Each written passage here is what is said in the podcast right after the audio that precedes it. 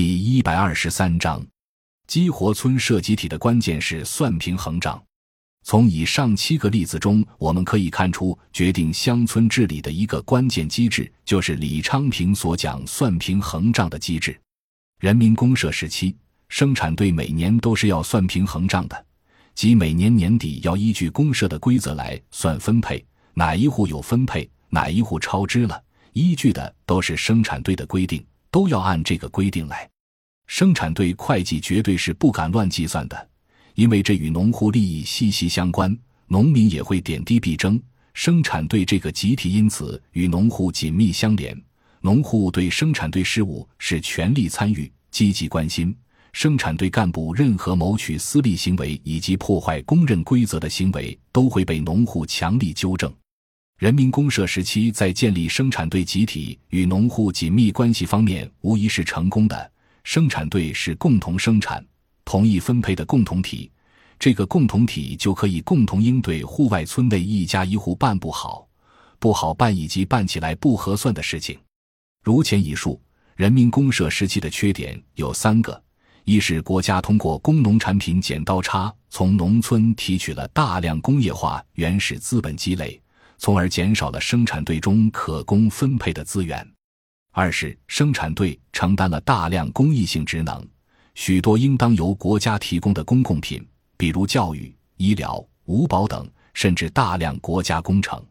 比如大江大河改造、大型水库修建、国道、省道、铁路等大型基础设施修建，都无偿调用了大量农村劳动力。这些劳动力的分配，通过公分，则由生产队承担。由此减少了生产队劳动力可供分配的资源，或降低了每个劳动力可以分配到的工分分值，使按劳分配打了折扣。三是农业生产很难对劳动质量进行量化，难以调动每个劳动力的经济理性，普遍出现了农业生产中出工不出力的问题。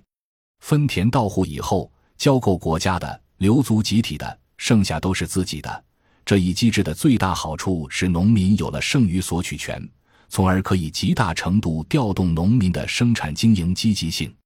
留足集体的资源主要用于农村公益事业建设，户外村内公益事业和公共工程建设就有了可靠的资金与劳动力来源，也就可以在调动农户个体积极性与保持村庄共同体之间达成平衡。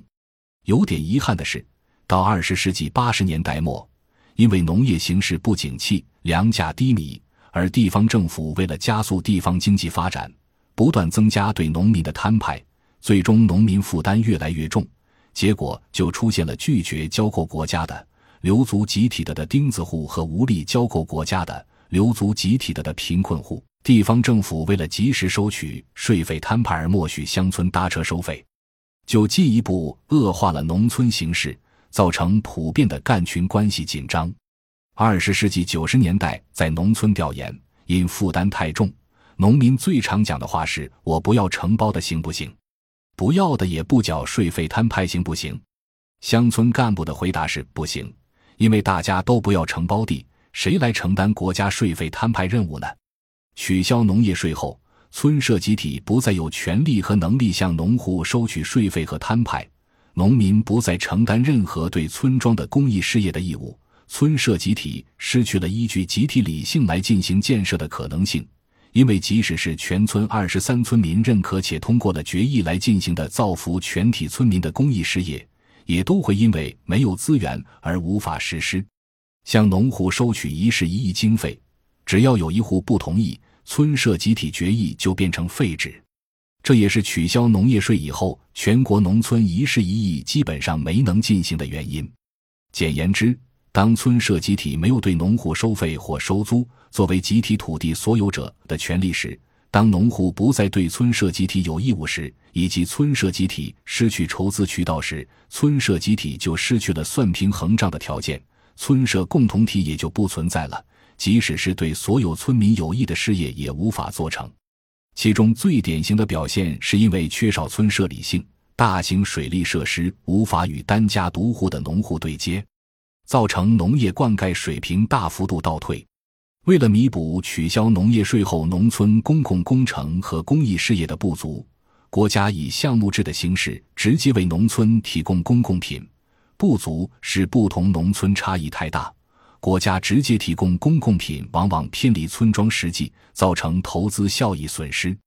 更糟糕的是，国家投入并未能调动起村庄和农民的积极性，甚至普遍出现了农民坐地要价的情况。村社集体没有权利向农户收取税费，其做出的决定也无法执行。村社集体就与农民利益无关。因为农民所需要解决的超出一家一户的公共事业，村集体都无能为力。也是因此，农民对选谁当村干部变得漠不关心，村干部越来越成为上级设在村级的代理人。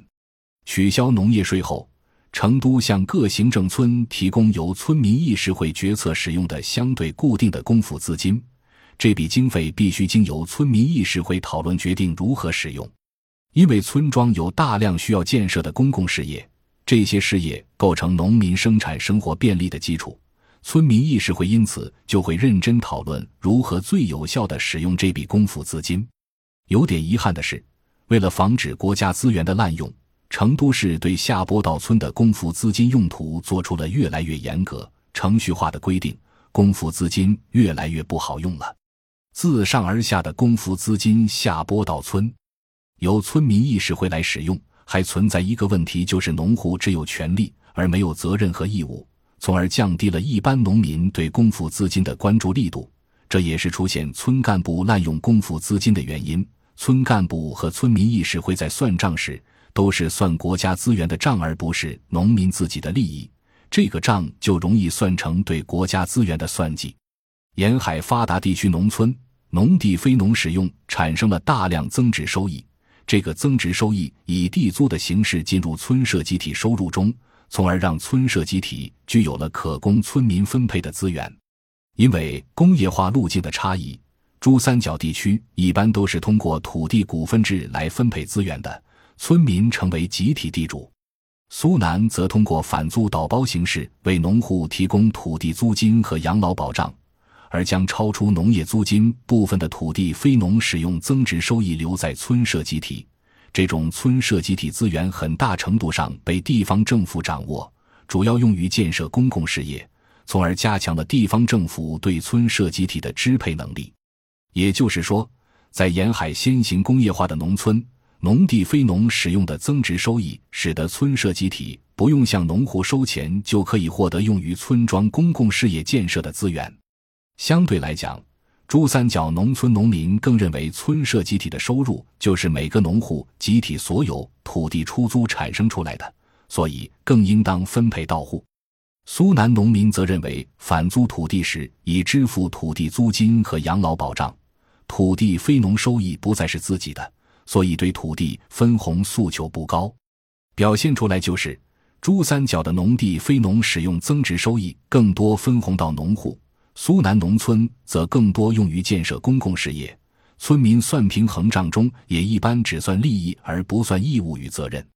广东清远农村综合改革比较有趣，因为清远是通过土地整合与资金整合重建了村社集体的筹资能力与调整农民利益的能力，也就是算平衡账的能力，从而具备了一定的集体理性来解决一家一户不好办的事情。山东农村保留调整土地的权利，是通过伦理话语来保留村社集体对分散农户的一定强制力，从而有能力回应农户的诉求，解决单家独户不好办的事务。将以上七种实践按算平衡账的机制列表如下。感谢您的收听，本集已经播讲完毕。喜欢请订阅专辑，关注主播主页，更多精彩内容等着你。